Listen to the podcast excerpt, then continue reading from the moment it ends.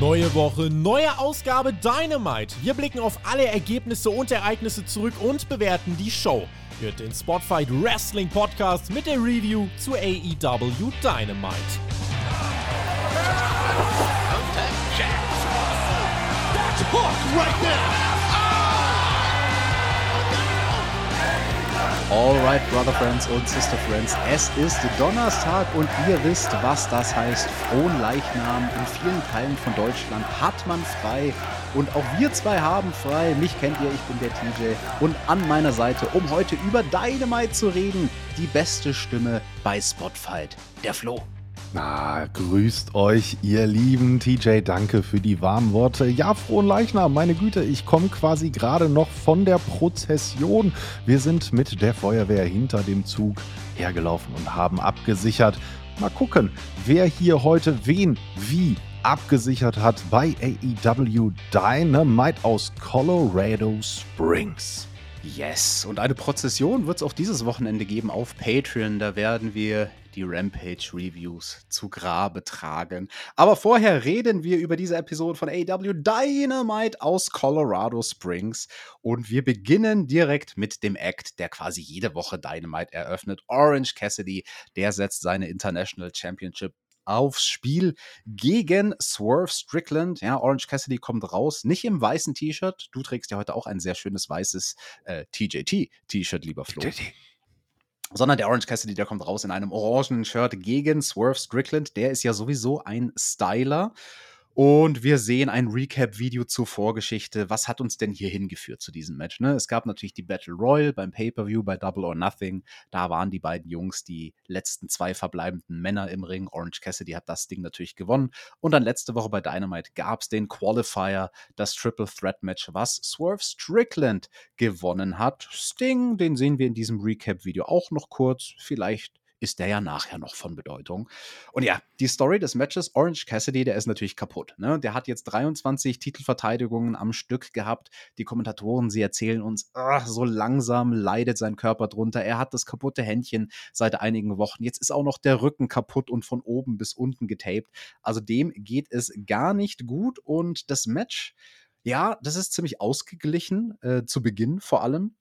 Ein Spot, der mir sehr schön gefallen hat, war ein Wristlock-Konter von Orange Cassidy. Ihr kennt das ja, man ist in dem Wristlock und dann macht man die Rolle und steht dann da auf, aber Orange Cassidy ersetzt an zur Rolle und liegt dann einfach flach wie so ein Seestern erstmal auf der Matte und macht gar nichts, um seinen Gegner zu verwirren. Das fand ich sehr, sehr schön.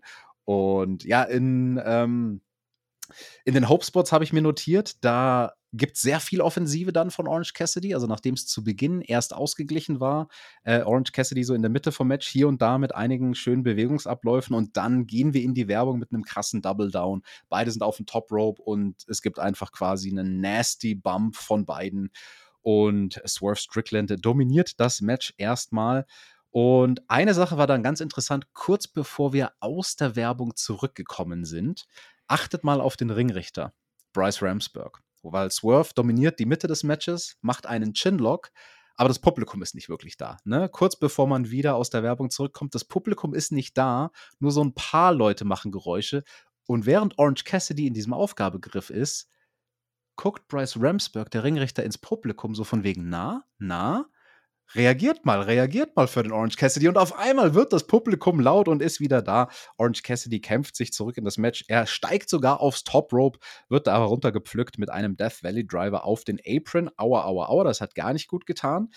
Vom Apron gibt es dann aber kurz darauf von Orange Cassidy eine Aktion. Er nimmt Anlauf und kommt gesprungen auf Swerve Strickland, der auf der Ringtreppe steht und Orange Cassidy mit dem DDT von dort auf den Hallenboden Zurück im Ring gibt es dann eine schöne Hurricane Runner von ihm zum Two-Count, aber es reicht halt nicht bis zur drei, weil seine Hand kaputt ist und er schafft es nicht richtig quasi einzuhaken mit seiner Hosentasche. Und dann kommt auch noch der blöde Prince Nana auf den Apron, will sich einmischen. Und der wird dann aber runterbuxiert vom Apron. Es gibt den Orange Punch, es gibt den sloppy Beach Break, aber das war Teil der Match Story. Orange Cassidy zu kaputt, um den Beach Break sauber zu machen. Auch das reicht nur zum Two-Count.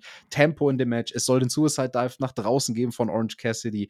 Aber er wird abgefangen in den Brainbuster auf den Hallenboden. Warum denn auch nicht? Zurück im Ring. Der Stomp von Swerve. Und da habe ich schon kurz überlegt, ist das jetzt der Titelwechsel? Aber nein, war es nicht. Es war nur der Two-Count. Swerve setzt an zum JML-Driver zu seinem Finish. Das Ganze wird mehrmals reversal und am Ende schafft es dann Orange Cassidy doch bei diesen Reversals die Schulterfesselung zu machen bis drei und seinen Titel zu verteidigen. Ja, kurz deine Worte. Ich habe jetzt sehr ausführlich erzählt über dieses Match, lieber Flo. Wie hast du den Opener empfunden von Dynamite? Ziemlich ähnlich, ähm, viel hin und her am Anfang. Es gab eine Aktion, wo, also du hast auch schön erklärt, wie Orange Cassidy äh, konsekutiv seinen Rücken gesellt hat, bis auf das eine Mal. Und zwar ist der, äh, wollte er quasi äh, Swerve hochheben und bricht dann zusammen und hält sich seine Lendenwirbelsäule und sagt, nee, ach, es geht einfach nicht. Und in der nächsten Aktion zeigt er einen Standock-Millionär, wo er perfekt im L-Sit landet eine der schlimmsten Landemöglichkeiten für die Lendenwirbelsäule. Ich kann es euch sagen, ich habe mir so mal einen Lendenwirbel gebrochen, der dann ah. äh, kaputt war und das ist auch der Grund, warum mein Rücken kaputt ist. Ähm, ich bin nach dem Trampolinsprung perfekt im L-Sitz auf dem Boden zum Erliegen gekommen. Das war richtig uncool. Genauso. Mir geht's gut. So sah ich danach auch aus. Das hat er gar nicht gesellt. Und ansonsten hat er es gut gemacht. Das war das eine Ding, was mich halt gestört hat. Ansonsten, ja, am Ende zieht Orange Cassidy an der Hose von Swerve Strickland. Ist das der Heel-Turn? Fragt sich da der Flo. Sehen wir Orange Cassidy dann demnächst nicht mehr auf dem ersten Spot in der Card, wenn er doch jetzt ein böser, böser Bube wird. Und äh, ah. wo wir ah. gerade bei bösen Buben sind, mein lieber TJ. Was ist denn dann ja, passiert? Die bösen Buben, die kamen dann auch in den Ring gerannt, nämlich die ganzen Mogul Affiliates. Sie attackieren den Orange Cassidy. Aber das Licht geht aus. Das ist natürlich ein tolles Stilmittel. Mann, hab ich das vermisst. Ich liebe es, wenn das Licht ausgeht bei AW. Dann kommt doch jetzt Malachi Black.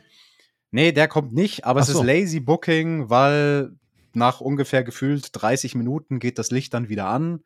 Und mhm. die Bösewichte sind nicht mehr im Ring, weil da stehen jetzt Darby Allen und Sting bewaffnet mit Baseballschlägern. Gut, die haben den Safe gemacht und die Bösewichte, die verziehen sich. Naja, mein Gott. Also ich denke mir bei diesem Lichtausbot halt immer, Tony Khan, weißt du, der war halt damals Mitte der 90er als Fanboy in der ECW-Arena und hat ein nasses Höschen gekriegt, jedes Mal, wenn das Licht ausging und er sich als Fan dachte, Huhuhu, wer kommt jetzt, wer kommt jetzt? Oh, das Licht geht an, Überraschung. Und dann hat er sich gedacht, wenn ich mal eine Wrestling-Liga habe, dann mache ich das jede Woche weil das ist so cool, wenn das Licht ausgeht. Das machen wir einfach jede Woche. Naja, gut, ähm, sei es drum.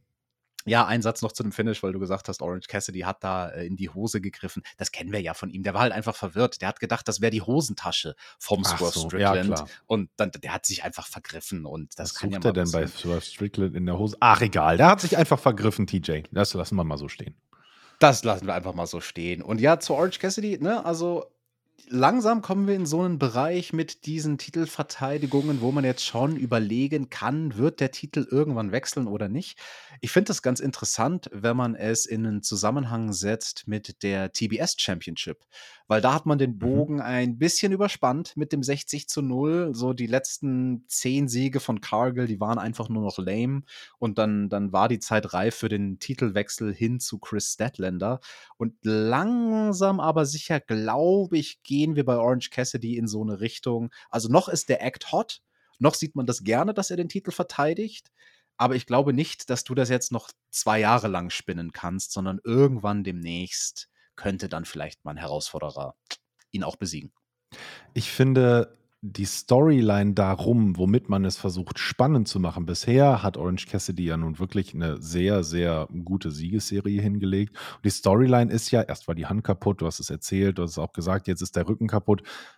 Musst du über den mit einem Monster Truck drüber fahren, damit er besiegt wird? Weil was soll denn jetzt noch kaputt gehen? Weil jede Woche erzählen die mir, und jetzt ist er noch kaputter als letzte Woche und er kriegt einen anderen Gegner und gewinnt trotzdem. Das sollte man beenden. Ich bin der Meinung, dass wir jetzt irgendwie und wenn man sich so den Verlauf dieser Show anguckt, vielleicht kommen wir am Ende nochmal drauf zu sprechen, ich hätte da einen Gegner, der den Titel auch nehmen kann. Und äh, naja, erinnere mich später nochmal dran. Dann reden wir da nochmal drüber. Am Ende der Sendung. Vielleicht redest du von Jay White, weil zudem sehen wir jetzt ein Promo-Video zu seiner Story mit Ricky Starks. Die beiden werden heute Abend unser Main Event sein und ein Match. Oh, lieber Flo, was definitiv auch Main Event würdig ist, wurde in den letzten Tagen announced für Forbidden Door Brian Danielson gegen Okada. Und das ist ja mal jetzt wirklich ein Dream Match. Also das ist ein Banger, ne?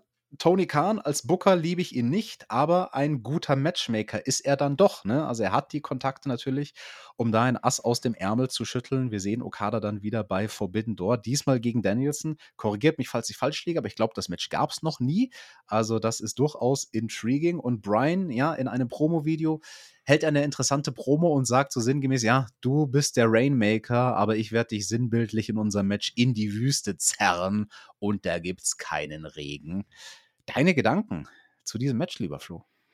Ich habe mich ja äh, in der letzten Rampage-Folge für alle Patrons, die wissen das ja schon. Äh, wer noch das nicht gehört hat, der kann ja gerne mal Patron werden und äh, da sich die ganzen Rampage-Folgen äh, Rampage noch mal reinziehen. Und ähm, naja, ich habe mich da schon so geoutet. Ich bin kein sonderlicher Japan-Experte, aber den Namen Okada habe ich selbstverständlich schon mal gehört. Ähm, habe jetzt noch nicht so wirklich viel von ihm gesehen, aber ich habe viel über ihn gehört, dass ein herausragender Techniker, ein unglaublicher Wrestler sein soll. Und naja, also dann Brian Danielson dagegen zu stellen, das klingt für mich nach einem Dream Match und das werde ich mir bei Forbidden Door auch definitiv geben.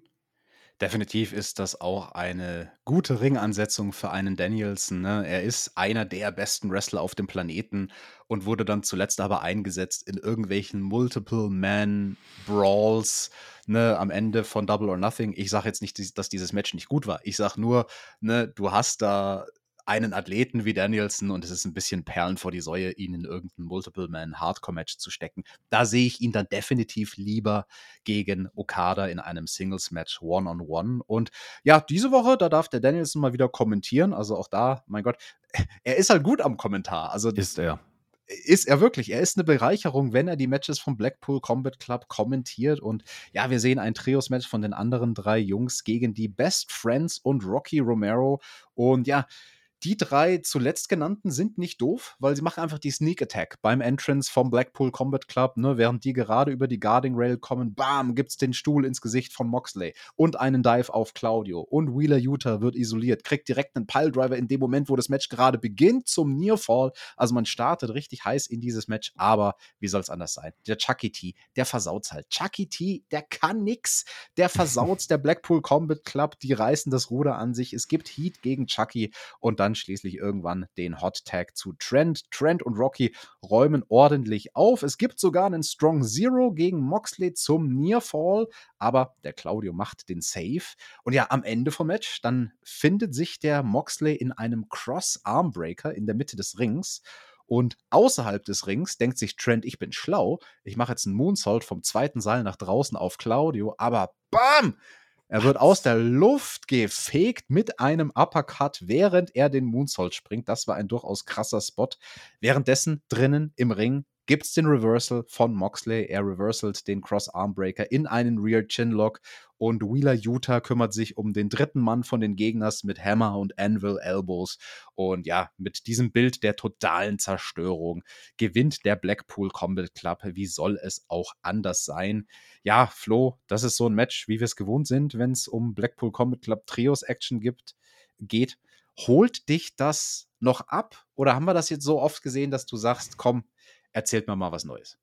Ich glaube, ohne Brian Danielson am Kommentar wäre es für mich wirklich nur noch einfach unglaublich 0815. Ja, okay, Blackpool Comet Club klatscht wieder irgendein Trios-Team oder manchmal auch ein Tag-Team weg auf die Art und Weise mit denselben Aktionen, wie wir es gewöhnt sind. Ähm, die Jungs können ordentlich verräumen. Da sind wir ein, uns einig drüber und ich finde es auch mhm. glaubhaft und mittlerweile finde ich auch die Aktion, die Wheeler Utah jede Woche zeigt, immer glaubhafter. Vor allen Dingen, weil er, und jetzt komme ich zu meinem Punkt, durch Brian Danielson halt immer weiter nach vorne gepusht wird. Ne? Also Danielson hat, äh, hat äh, wunderbar kommentiert, du hast es eben schon gesagt, diese Szene, wo sich natürlich die Best Friends auch umarmen da sagt er äh, wörtlich, imagine wasting your time with something like that. They didn't even went for a cover. Ja, so dieses, was verschwendet ihr eure Zeit? Ihr, ihr habt uns doch gerade am Boden. Was seid ihr denn so bescheuert? Oder als sie die Sneak Attack gemacht haben, so, nö, da bin ich gar nicht sauer drauf. Das ist das einzige Mittel, wie du uns eventuell stoppen kannst. Ne? Also komplett vom Blackpool Combat Club überzeugt, ähm, der, der, der, strahlt eine Einigkeit aus und, und äh, auch eine Glaubwürdigkeit und kommentiert ja nicht irgendwie als Cheap Heel, dass er irgendwie nur Aktionen für den Blackpool Combat Club da gut darstellt, sondern auch die Gegner werden overgebracht. Dafür ist Danielson richtig, richtig gut. Und ähm, deswegen finde ich es noch okay, aber ich würde jetzt schon gern mal eine längere Storyline mit dem Blackpool Combat Club sehen, aber wer soll's machen?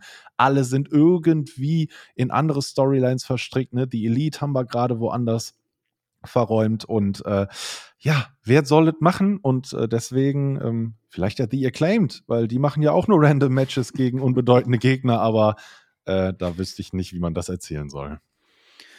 Well, lieber Flo, du hast gerade The Elite angesprochen. Jetzt musst du mir leider mal kurz helfen. Was ist denn da gesagt worden beim nächsten Backstage-Segment? Ich habe mir nur notiert, es gab ein Backstage-Segment der Hangman und die Young Bucks. Für mich, ich sag's euch ganz ehrlich, gefühlt, sie haben gesprochen, ohne was dabei zu sagen. Was haben sie denn gesagt, Flo? Ja, die sogenannten Hang Bucks. Kurzer hm. Moment der Stille für diesen unglaublichen Wortwitz haben den Blackpool Combat Club herausgefordert. Sie haben ihn erstmal zu einem unglaublichen Match gratuliert. Das hat der Hangman gesagt. Er sagte, ja, super Match. Äh, Habe ich nicht gesehen, aber hat sich irgendwie krass angehört. Äh, da haben sich die beiden Young Bucks ein Grinsen nicht äh, verkneifen können. Ja, und sie fordern halt den Blackpool Combat Club nochmal zu einem Match raus, weil das war ja gerade erst der Anfang äh, letzten letztes Mal, als sie sich dann im Ring äh, gesehen haben zu diesem äh, ja Anything Goes Match oder Anakin die Arena Match war es. Ähm, ja, okay, da geht's weiter. Ähm, besser so, als wenn jetzt weiter Random Tag Teams verräumt werden von dem Blackpool Combat Club. Aber auch da sollten sie sich vielleicht mal was einfallen lassen. Das ist wohl wahr. Und ja, wo wir bei The Elite sind, müssen wir auch darüber sprechen, was Kenny Omega bei Forbidden Door machen wird. Der wird nämlich antreten gegen Will Osprey. Das ist ein Rematch. Da haben, glaube ich, viele Leute drauf gewartet und da freue ich mich auch sehr, das zu sehen. Denn auch für Will Osprey gilt, den sehe ich lieber in einem Singles-Match als irgendwo bei Rampage in Trios-Action zusammen mit Aussie Open. Und ähm, ja, er wird jetzt die Chance bekommen gegen Kenny bei Forbidden Door.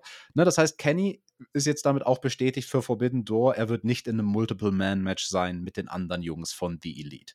Ne? Also wir werden nicht, wie wir nach, nach Double or Nothing erwartet haben, vielleicht ein 5 gegen 5 Match sehen, wo es dann noch irgendeinen Japaner als Verstärkung gibt. Man hat ja geliebäugelt, was weiß ich, wird The Elite mit Okada zusammen antreten gegen den Blackpool Combat Club mit Takeshita und so. Nein, nein, das alles nicht. Also Kenny ist in Singles One-on-One-Action. Deiner Meinung nach, Flo, ist das das richtige Booking für jemanden wie ihn bei einem Event wie Forbidden Door? Ich habe lange darum gebittet und gebettelt, dass wir Omega wieder in Singles-Action sehen. Und äh, ja, es ist dasselbe wie für Okada gilt natürlich bei mir auch für Will Osprey. Auch da habe ich viel gehört. Die zwei haben eine Legacy miteinander. In dem Videoeinspieler hat man krasse Szenen sehen können. Mhm. Ähm, und ich freue mich drauf. Ich gucke mir das gerne an. Omega Singles Action zu sehen, finde ich krass. Es geht um den Titel IWGP US Heavyweight Championship. Let's go. Gucke ich mir gerne an, bin ich dabei. Let's go. Und damit kommen wir zu unserem World Champion. Wir kommen zu MJF. Der kommt raus natürlich mit seinem Titel beleidigt erstmal Colorado dafür, dass die Leute da ja alle so langweilig sind und der ganze Bundesstaat ist so langweilig. Und er, er erzählt uns die alte Leier, was wir letzte Woche auch schon gehört haben, er hat keine Competition mehr. Ihm geht die Competition aus, weil keiner ist auf demselben Level wie der Devil. Die Zeile hat er letzte Woche schon gebracht. Das ruft Adam Cole auf den Plan. So, da haben wir es doch. Da haben ja viele Leute mit geliebäugelt. Nee, eben nix Baby. Bevor der Adam Cole bei seinem Entrance dann Adam Cole Baby machen kann. Cut, cut, cut, cut, cut, cut, cut. Der MJF cuttet ihn erstmal und labert ihn zu mit einer Promo, die sich sehr gesalzen hat. Und MJF macht etwas sehr Schlaues. Er bringt seinen Gegner erstmal over. Und das ist mhm. wichtig. Wenn du deinen Gegner als Heal nicht overbringst, und für ein Babyface gilt dasselbe, dann hast du am Ende des Tages niemanden besiegt, falls du verlierst, äh, falls du gewinnst. Und falls du verlierst, umso schlimmer, dann hast du gegen den niemand verloren. Du musst deinen Gegner overbringen. Und das macht MJF hier.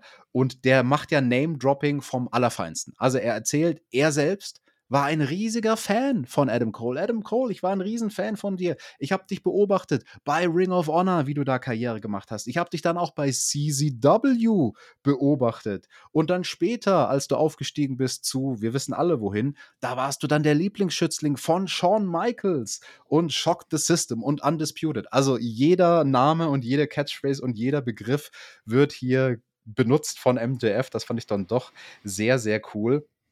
Und ja, erst baut er Adam Cole so richtig auf, kreiert richtigen Hype für Adam Cole, um ihn dann zu zerstören am Mikrofon, weil dann sagt, hey, ich war so ein Riesenfan von dir, ich habe deine ganze Karriere verfolgt. Und dann ist dieser Kerl da aufgetaucht hier bei AEW. Der Kerl, der mir gerade im Ring gegenübersteht. Und der ist jetzt gar nicht mehr so beeindruckend. Schau dich an, schau deinen Körper an du warst mal getarnt und hattest eine schöne Körperbräune, du warst mal der Panama Playboy, jetzt bist du mehr so der Panama Gameboy, weil du nur noch irgendwie mit Gaming beschäftigt bist und auch ausschaust wie so ein Nerd mit einem Nerd-Körper. Du schaust aus wie so ein Virgin Gollum, da musste ich sehr lachen, der jungfräuliche Gollum. Und ja, du hast nicht den Körper und du hast nicht die Physis von einem World Champion und jetzt bist du so klapprig, dass sogar Crackhuren neidisch werden. Also, eieiei, der MJF, der haut da aber auch die Insults raus. Aber ganz ehrlich, ich habe es neulich auch angesprochen bei diesem Mixed Tag Team Match letzte Woche. Es fällt halt auf, ne, dass Adam Cole einfach gar keinen Körper hat und er schaut halt einfach nicht mehr gut aus oben ohne im Ring. Das müssen wir jetzt einfach mal sagen. Klapperdünn, nicht gebräunt, käseweiß. Da ist schon was dran an dem, was MJF sagt. Und ich finde das eigentlich ganz cool, dass er das hier auch dann öffentlich acknowledged. Und ja, er sagt ihm, hey, AW hat alles dafür getan, dich zu vermarkten. Die ganze Marketingmaschine ist hinter dir. Du kriegst den krassen Entrance mit den Lichtern. Du kriegst die coolen T-Shirts. Du kriegst sogar deine eigene Reality-TV-Show. Alles im verzweifelten Versuch, dich cool zu machen. Und weißt du, was AW macht, um mich cool zu machen? Sie läuten die Ringglocke. Huh, das war ein Insult, der natürlich durchaus gesessen hat. Und MJF sagt, ich bin der groß, großartigste, ich bin der greatest in allem. Beste Dog Collar Match ever, beste Iron Man Match ever, bester Four-Way Dance ever. Und ja, du, Adam Cole, wenn ich dich anschaue, dann komme ich zu dem Ergebnis, der Vince McMahon mit seiner Einschätzung zu dir hatte recht. Naja, das lässt Adam Cole dann natürlich nicht so ohne weiteres auf sich sitzen. Er geht in die Ringecke und lässt sich natürlich auch ein Mikro geben unter Get a Mike Chance vom Publikum. Und er sagt, echt jetzt, war das alles der große MJF, der alle platt macht am Mikrofon? Ich möchte mal hier ein paar Sachen gerade ziehen. Erstens, äh, das mit dem Brit-Thema und meinen Eiern, die die spazieren führt. Ja, ja, ja, bla, bla. Was hast du eigentlich äh, gegen meine Frau? Ich bin mir ziemlich sicher, wenn die gegen dir gegenüberstehen würde, würde die dich auf links drehen und dir das Fell über die Ohren ziehen. Außerdem, was ist das eigentlich mit deiner Sucht, dir das Maul über andere Paare zu zerreißen? Erstes mit Brian, jetzt ich. Ich weiß, deine Verlobte, die hat dich verlassen. Und das macht dir zu schaffen. Komm schon. Aber ich muss wirklich anerkennen, wirklich, MJF, du bist Weltklasse. Du bist ein Weltklasse-Duschback. Und natürlich kommst du mit meinem Aussehen um die Ecke. Ja, war ja klar, dass wir darüber sprechen müssen, dass ich jetzt hier irgendwie ne, nicht so aussehe. Aber was willst du damit eigentlich erreichen? Möchtest du damit von meiner harten Arbeit ablenken? Von der harten Arbeit, die ich 15 Jahre lang in den Ring gesteckt habe, die ich ins Mikrofon äh, gesteckt habe. Ich war schon überall Champion. Du, naja. Junge, du bist einfach nicht auf meinem Level. Aber wenn du das Thema wirklich reiten willst mit meinem Körperbau, dann lass uns doch einfach nach hinten gehen. Wir machen Pipi in so ein paar kleine Becherchen und dann gucken wir mal, wer von uns beiden stofft und wer nicht. Kein Bock? Hm, das dachte ich mir. Ich erkenne an, dass du meine Karriere studiert hast. Aber wir haben gar nichts gemeinsam, Junge. Ich bin seit 15 Jahren auf Tour und alle Lockerrooms, die ich geshared habe, da war nichts als Respekt für mich. Und dich, MJF, dich respektiert niemand. Uh, und das gibt No Respect Chance vom Publikum. Aber MJF, an dem prallt das natürlich ab. Der sagt: Hey, weißt du, was ich jetzt mache? Ich nehme mir einfach mein Geld, buhuhu, und wisch mir damit meine Tränen weg. Und Adam Cole, weißt du was? Das ist ganz schön viel Gelaber, was ich mir hier anhören muss von dem Manager von Keith Lee. ja, ja, da haben wir es wieder.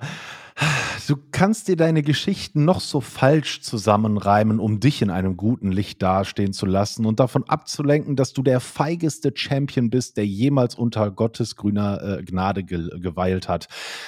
Wenn du nämlich ein echter Champ wärst, dann würdest du mir längst das Maul gestopft und würdest gegen mich antreten. Aber du bist halt ein Feigling, Junge. Feigling bist du. Und dann hört man die, Chan die Chants überall, ne? Coward, Coward. Da ging es richtig los in der Halle. Lasst es, lasst es einfach, sagt Adam Cole zu dem Publikum, sagt, es hat einfach gar keinen Sinn. Es ist egal, was ich sage, es ist egal, was ihr ruft. MJF hört eh niemandem zu. Aber wenn ich dir einen guten Rat geben darf, MJF, und du dir nur eine winzig Kleinigkeit in deinem Spatzenhirn von unserer Unterhaltung abspeichern kannst, dann ist es, dass du eh nicht gegen mich antreten wirst. Because I'm better than you. And they know it. Ah, und da platzt dem MJF die Hutschnur und er sagt, du willst ein Match gegen mich haben? Any day, such's dir aus, egal wann du willst ein Match, du kriegst ein Match gegen mich. Ja, und dann passiert das, was passieren musste. Adam Cole fängt an zu grinsen und sagt, ha, geht doch, Champ. Klopft ihm fast noch auf die Schulter und sagt, dann sieht so aus, als hätten wir ein Match geht dann runter. Ich denke so, was passiert jetzt? Das sah in dem Kameraengel ein bisschen komisch aus. zu seiner Pose, die MJF ihm ja im Vorhinein genommen hat und kann dann die Arme hochreißen. Dann kommt Adam Cole, Baby! Und er geht dann ganz entspannt backstage. MJF verbleibt stinkend sauer und alleine im Ring, während Adam Cole nach hinten geht. Puh, was ein Segment, TJ. Junge, Junge. Yes.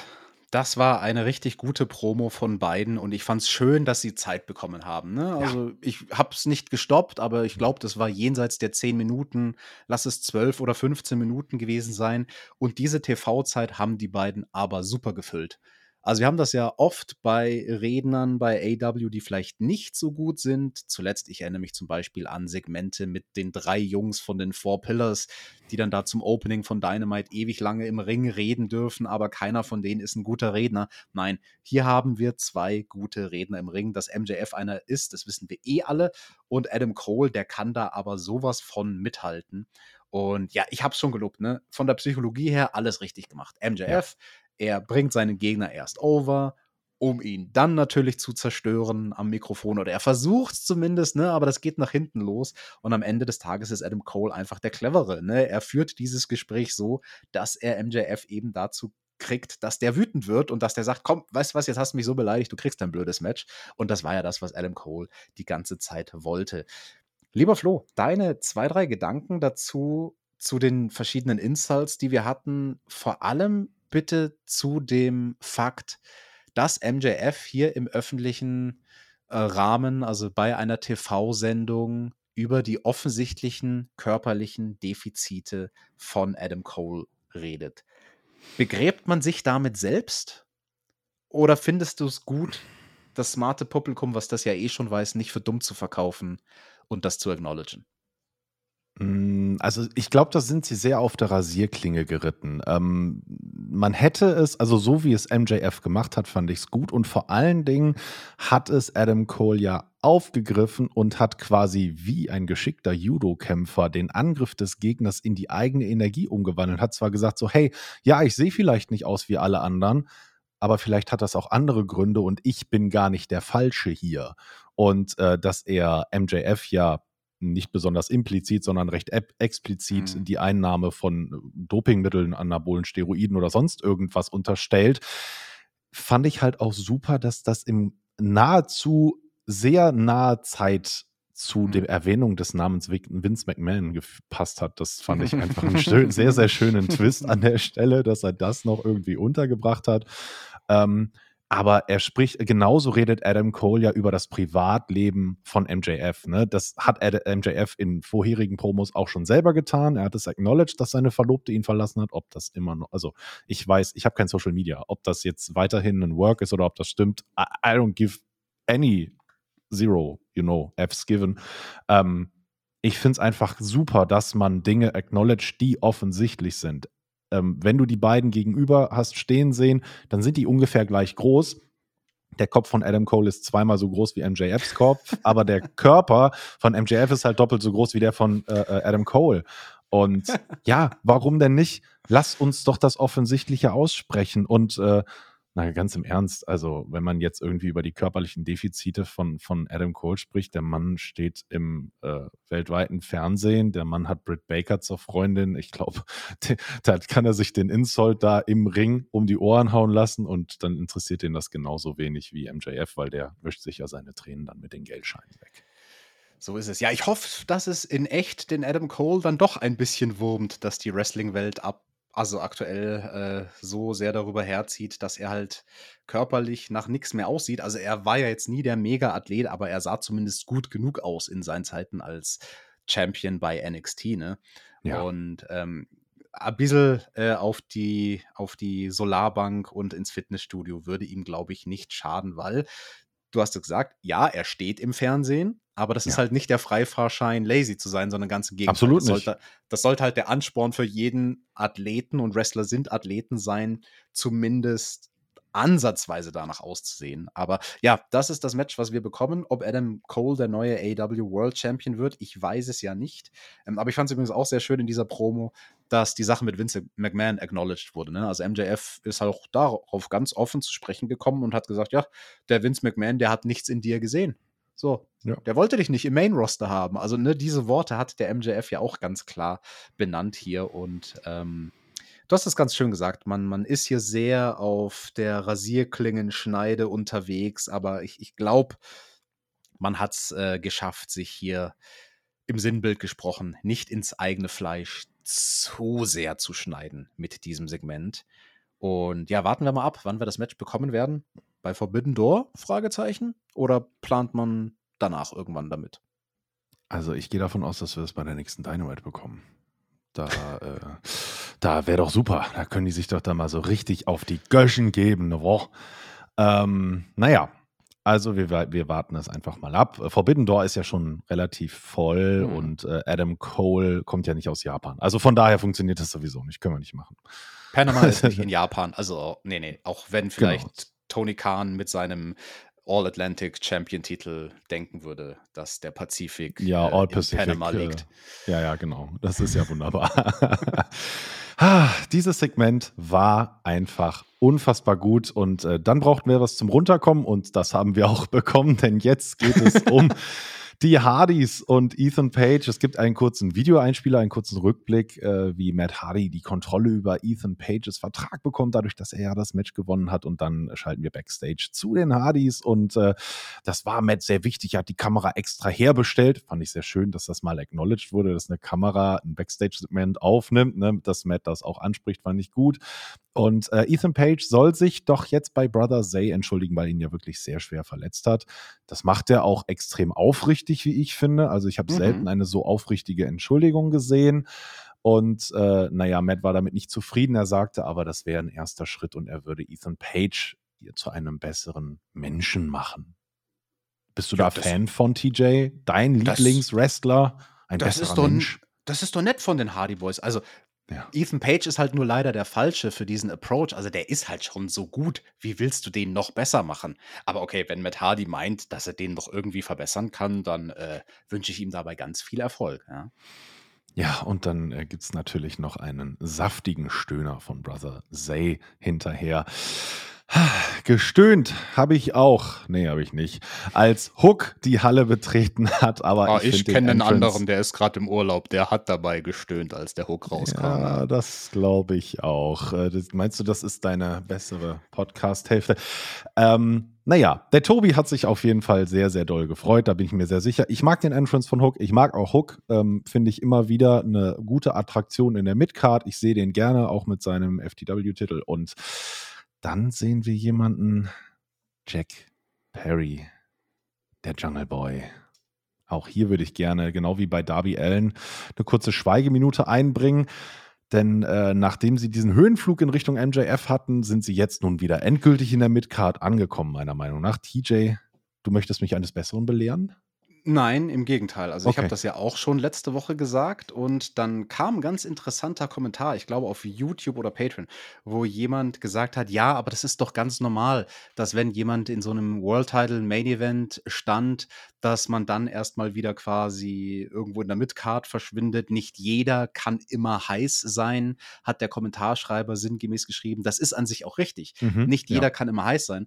Aber ich finde, es gibt einen feinen Unterschied zwischen, du wirst in ein World Title Match gesteckt und damit dauerhaft elevated. Das heißt nicht, dass du dauernd im World Title Picture zukünftig sein musst, sondern dass die Tatsache, dass du es ins World Title Geschehen geschafft hast, im Idealfall dazu führt, dass du wahrgenommen wirst als, oh, das ist ein Main Eventer.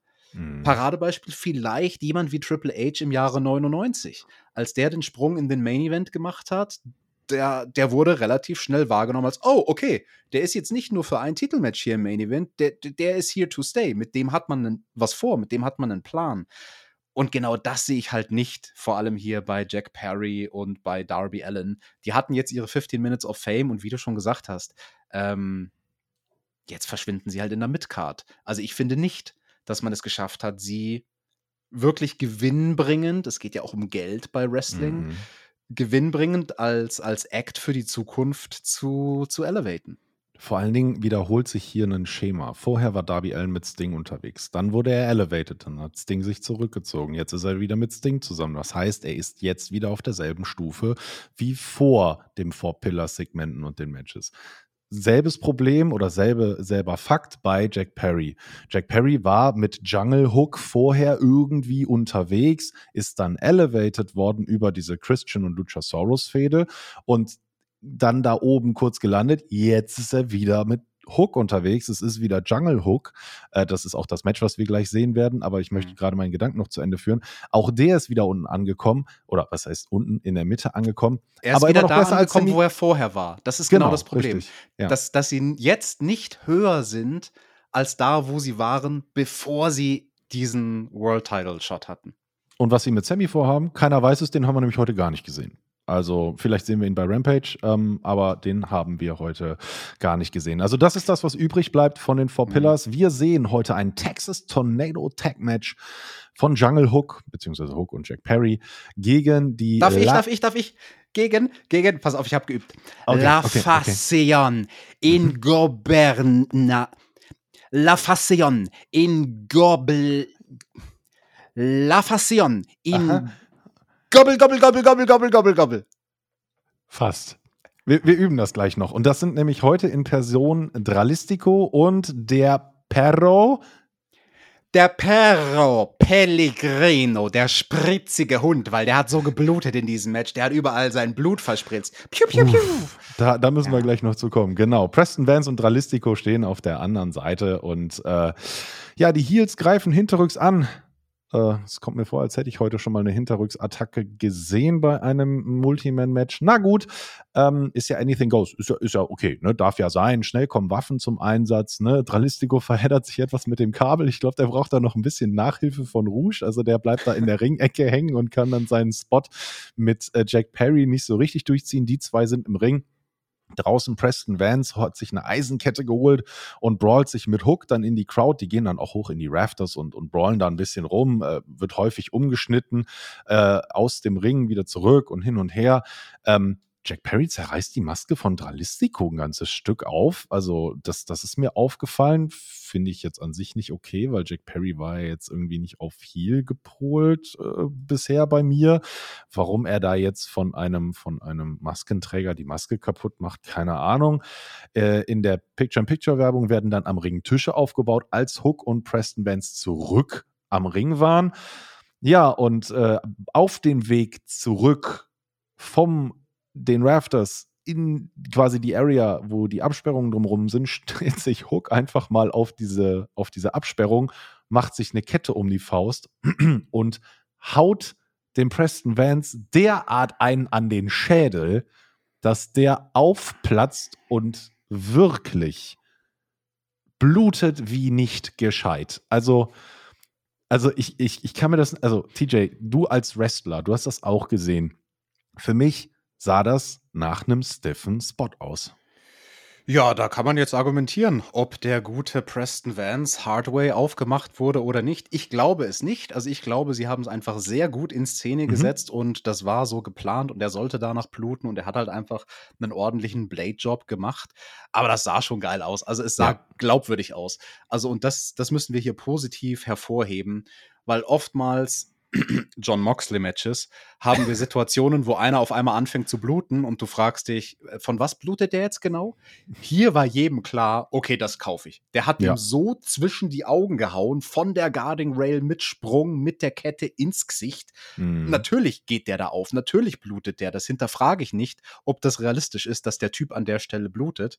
Und ja, also das, das Blut in alle Richtungen. Ich habe es gesagt, Überall. der Perro Pellegrino. Er blutet sogar auf den Rücken von Hook. Also das sah ja aus wie bei CZW hier. Der ganze Boden war dann auch äh, Blut äh, verspritzt, also wirklich überall die Tropfen. Es war, es war wirklich, also er hat wirklich krass geblutet. Der hat ähm, so viel das Videospiel gesehen, die ganzen Fetzen, die man da auf YouTube sieht, wo dann ja. auch die ganze Ringmatte und alles voller Blut ist. Es hat ihm gefallen, wollte er auch machen in echt. Ja, wahrscheinlich hat er sich dabei auch einfach genüsslich so zwei, drei Aspirin-Cocktails reingezogen, damit das auch weiterhin so suppt.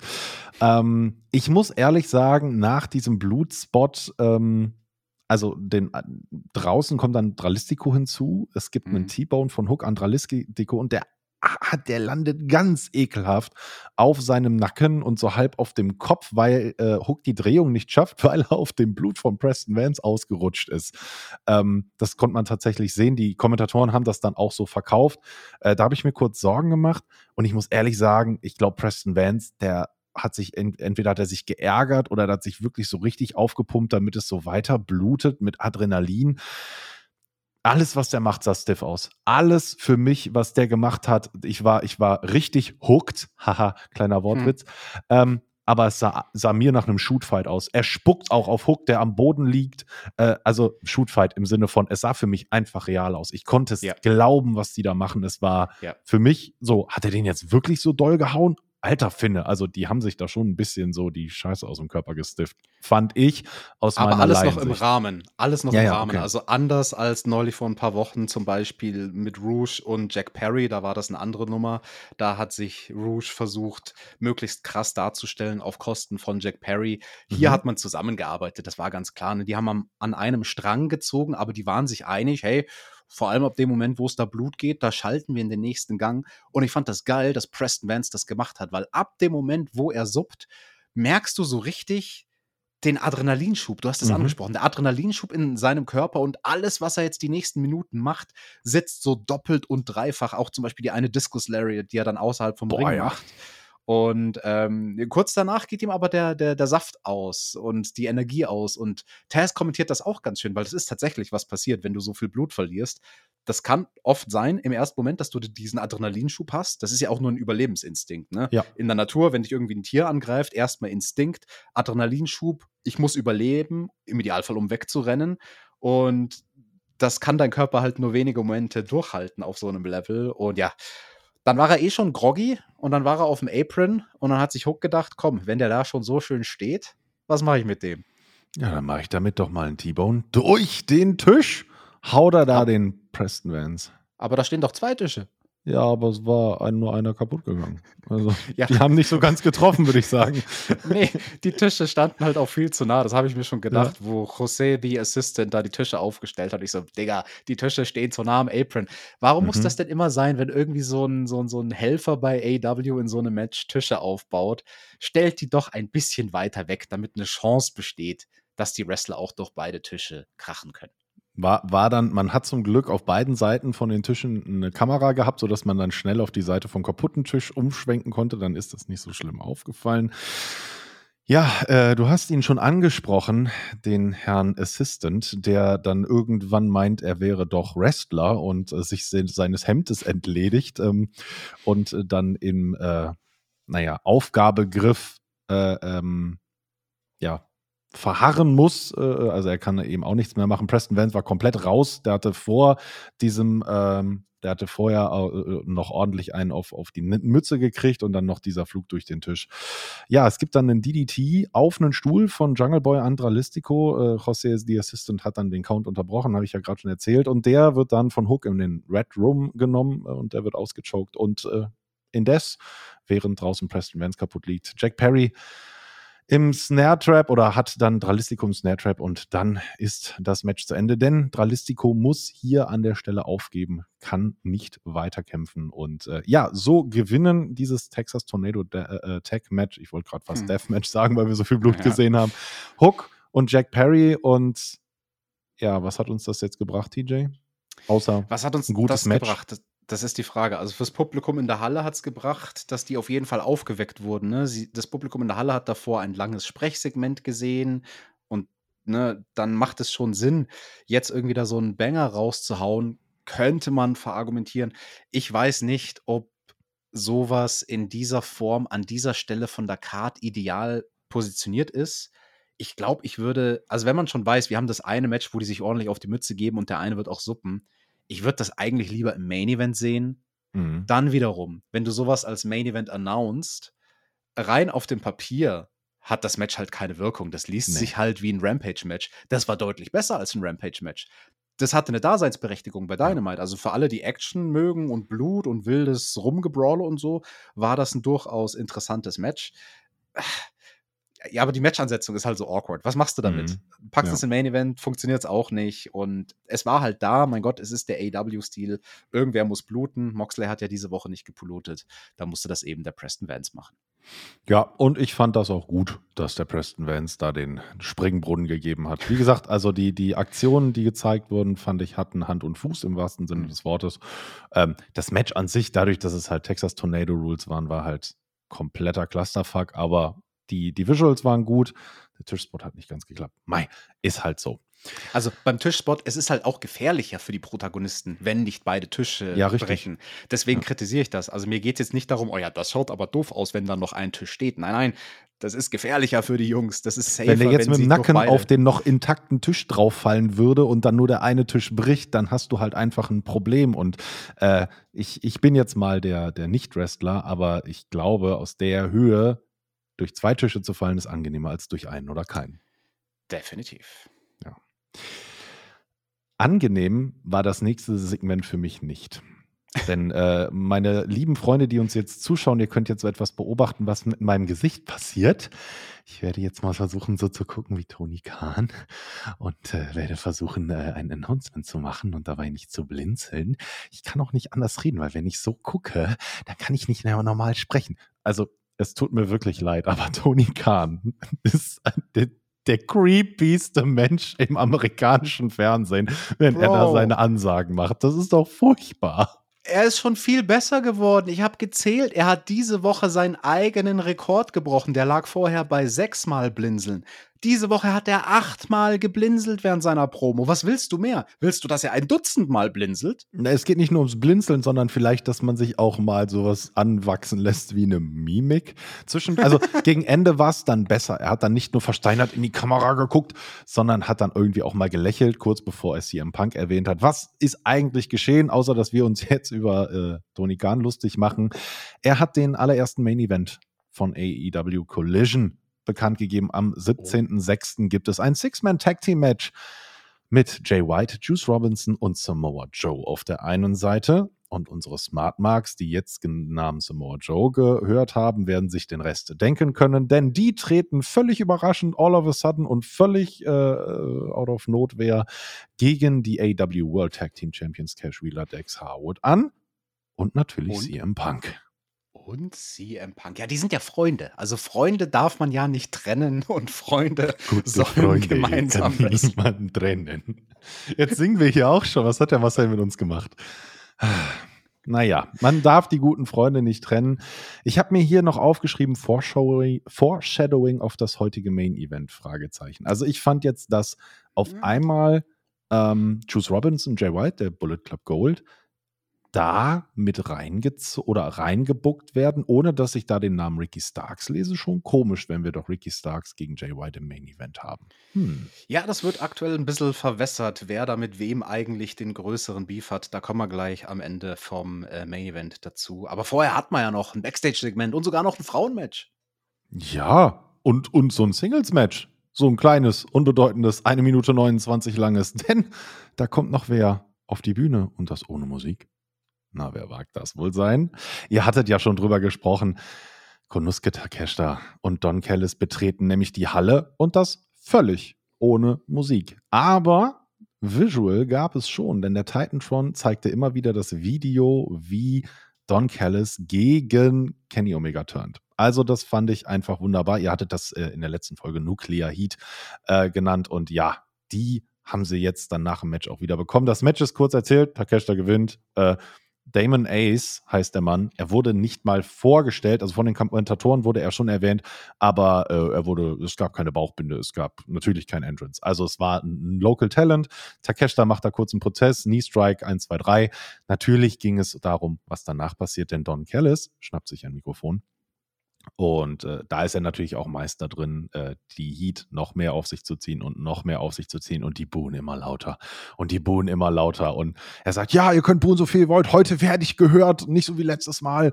Und äh, ohne mich äh, wäre Omega gar nichts geworden. Also er erzählt im Prinzip dieselbe Leier wie die, die wir schon gehört haben. Und da hat er auch das Osprey-Match äh, angesprochen bei Wrestle Kingdom. Und er hat es äh, natürlich, naja, er hätte es nicht gewonnen, wenn Callis nicht da gewesen wäre. Und Kenny ist ein Krebsgeschwür und Don Callis habe das entfernen müssen. Und die Elite muss er auch entfernen. Ja, Don Callis erzählt die Geschichte weiter. Finde ich gut. Schönes, kurzes Segment. Hast du dazu was zu sagen? Was soll er auch anderes machen? Dafür ist er da, um die Geschichte zu erzählen und das macht er gut. Gut. Wer etwas äh, nicht so gut gemacht hat, war im Backstage rumzulaufen. Denn äh, unser Alex Maves steht im Backstage und äh, steht vor dem Lockerroom von Christian Cage. Und äh, da hört man irgendwie Gerumpel aus dem aus dem, aus dem Lockerroom. Und dann äh, klopft er und dann kommt Christian Cage raus, macht die Tür ganz schnell und heimlich zu und man hört weiter, dass es da hinten, irgendwer wird da verprügelt, das hört man halt, verdammte Scheiße. Ja, Christian sagt halt, ja, äh, hier, Arn Anderson, du böser Mensch, du hast mir die Chance auf den Titel genommen und deswegen, äh, guck mal, dein Sohn hat ein interessantes Vatertagsgeschenk für dich. Ja, und äh, dann kriegen wir auch mit, wer da hinten verprügelt wurde. Es war der Sohn, Brock Anderson. Und äh, ja, der wurde von Luchasaurus in der Kabine auf links gedreht. Äh, ich muss ehrlich sagen, dieses trockene Blut auf der Stirn von äh, Brock Anderson ich, fand ich ein bisschen sehr cheesy. Also der lag halt am Boden, war offensichtlich schwer verletzt, blutende Wunde im Gesicht. So vor zwei Tagen gehabt oder so, keine Ahnung. Dann ist der Ketchup schon eingetrocknet, den sie da hatten. Das war ja. schlecht. Also da soll der Brock äh, Anderson mal Nachhilfestunden nehmen beim Brock Lesnar, wenn es darum geht, wie man sich ordentlich aufmacht. Vor allem, wir haben wenige Minuten zuvor Perro Pellegrino gesehen, wie er blutet, Preston Vance in dem Match. Der sucht ja. so richtig und im Vergleich dazu das schlechte Make-up-Blut von Anderson. Also, nee, sorry. Das war nix, das war für die Tonne. Egal. Mach mal weiter mit den Damen. Ja, ich glaube, da hat mir. Äh die Leute in der ersten Reihe mehr Blut abgekriegt als der, der Brock Anderson. Die Damen, Chris Statlander, AEW TBS Title Match gegen Anna JAS. Die kommt nämlich mit Matt Menard zum Ring. Ähm, ich muss ehrlich sagen, es war ein typisches Damenmatch, nicht ein typisches TPS-Damenmatch. Es war viel, viel länger und vor allem mhm. war Jay Cargill nicht drin. Das fand ich gut. Äh, es gab ein wirklich typisches Damenmatch. Äh, Chris Statlander dominiert am Anfang bis zur Werbung. NRJ hat dann die Heat. Es gibt das po Comeback sehr pünktlich zum Ende der Werbung. Wir sehen zwischendurch Taya Valkyrie backstage stehen. Die ist am Schimpfen und guckt sich das Match dabei an. Also sie meckert mit dem Fernseher, keine Ahnung. Matt Menard greift immer wieder ein. NRJ äh, kann davon ein bisschen profitieren. Am Ende gewinnt verdient Chris Statlander mit einem Tombstone Piledriver. Ich sag sie. Und äh, ja, wie gesagt, typisches Damenmatch für mich bei AEW. Ja, ich würde das Match gar nicht mal so negativ betrachten wie du, weil das war von vorne bis hinten sehr solide. Also das war genau das, was es sein sollte. Und das können wir nicht über jedes Damenmatch sagen bei AEW. Also das hättest du so auch irgendwo in der Midcard bringen können bei irgendeiner WWE-Show und du würdest jetzt nicht sagen, oh, das sind aber nur die drittklassigen Frauen, sondern nee, das, was die gemacht haben, war gut. Es war jetzt nicht außergewöhnlich. Also die haben das Rad nicht neu erfunden. Die haben halt ein normales, solides Match runtergerestelt und sorry, damit war das schon besser als manch andere Damen-Matches bei AEW. Ich wollte das gar nicht gering schätzen. Also typisches Damenmatch ist für mich ein gutes Damenmatch. Und das, äh, genau das, was du sagst. Es tut das, was es soll. Ähm, es ist mir auch nichts Negatives aufgefallen, sonst würde ich länger drüber reden. Also, ja, gebe ich dir absolut recht, falls das so rübergekommen sein sollte. Nein, ich fand das Match nicht schlecht. Es war gut äh, für das, was es sein soll. Aber es war nicht wert, dass wir jetzt noch länger darüber sprechen. Worüber wir länger sprechen sollten, ist nämlich unser Main Event. Ein Singles-Match. Jay White gegen Ricky Starks. Und da wird dem Tobi gleich das zweite Mal die Hose feucht. Hm.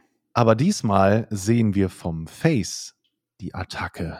Denn äh, Ricky attackiert Jay White direkt bei dessen Entrance und bekommt so erstmal die Overhand, äh, Overhand, die Oberhand. Äh, ja, heute ein bisschen Englisch unterwegs hier. Dann sucht Ricky nach einem kurzen Brawl außerhalb des Rings irgendwas unter dem Ring. Er guckt, glaube ich, bei allen vier Seiten und sucht da was und er scheint nicht das zu finden, was er sucht. Äh, nimmt dann die Ringtreppe hoch und wirft die, aber kann sie nicht richtig bewegen. Keine Ahnung, was er da gemacht hat. Jay White denkt sich, keine Ahnung, der ist bestimmt verwirrt. Ich gehe mal nach Hause, humpelt die äh, äh, Entrance Ramp hoch, dann wird er von Ricky Starks abgefangen. Die beiden brawlen sich zurück zum Ring, äh, wo Jay White dann erstmal die Ringtreppe wieder an ihren Platz stellt völlig das muss sinnlos. ordentlich sein. Mit in, einem, in ja, Neuseeland, da liebt man Ordnung. Innerer Monk, ne? Da kann auch nicht irgendwie im 45 Grad das Handy auf dem Schreibtisch liegen bei dem Mann. Egal. Es gibt eine Picture-in-Picture-Werbung. Wie unvermeidlich ist das denn? Ähm, Starks findet endlich, was er sucht unterm Ring. Es ist ein Stuhl, den kriegt er ah. vom Referee wieder abgenommen. Das gibt ja sogar Sinn, dass er einen Stuhl gesucht hat. Meine Güte, das war ja genau das Mittel, was ja auch die letzten Wochen zum Einsatz gekommen ist. Ähm, der Ref nimmt ihn diesen aber ab, wirft ihn nach draußen. Jay White übernimmt dann die Kontrolle in der Werbung, ganz normale Heat, wie wir es kennen. Beide zeigen tatsächlich ziemlich schöne Aktionen dann nach der Werbung, also die dann auch zu Nearfalls äh, führen. Äh, wir sehen einen Superplex, wir sehen zwei unterschiedliche Formen von Uranagis, wir sehen einen DDT, immer abwechselnd. Ähm, also die beiden haben es sich richtig gegeben. Ich fand die Halle, TJ, war zwar an sich in den Aktionen recht ruhig, aber man konnte die Spannung die die beiden erzeugt haben, schon mit den Händen greifen. Also wenn dann was mhm. passiert ist und ein Nierfall kam, dann war die Halle auch da, oder? Das würde ich auch sagen. Also das Publikum war durchaus investiert. Und wenn du investiert bist, dann machst du halt nicht immer irgendwie die klassischen Chants. Also oftmals ja. ist das ja auch ein Indikator, wenn das Publikum einfach chantet, um zu chanten. Mhm. This is awesome. Dann sind sie eigentlich nicht wirklich in das Match investiert. Also man kann verargumentieren in einem Fall wie diesem, ähm, ich ich glaube, die hatten das Publikum. Ja, glaube ich auch. Also ich glaube, das Publikum wollte da auch nichts verpassen. Und wenn man sich dann selber feiert, dann vergisst oder verpasst man vielleicht mhm. irgendwas, einen Spot im Ring.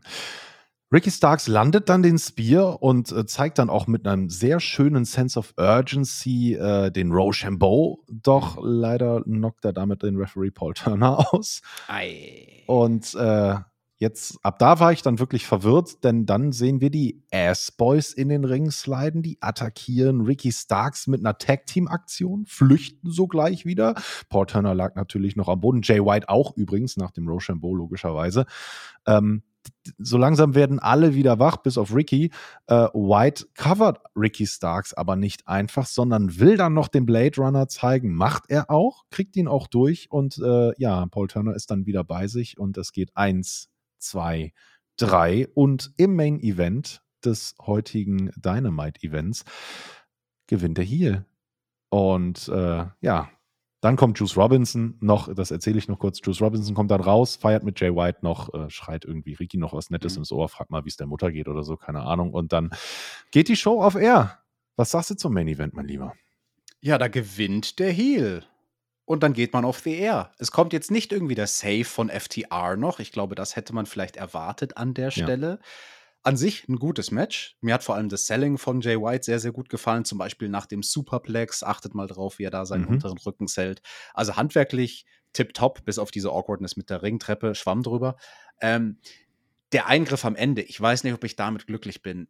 Ich habe es vorhin mal angesprochen während dieser Review. In Main Event wurde dann, wurden die Storylines so ein bisschen verwässert. Wer hat jetzt eigentlich mit wem das große Problem?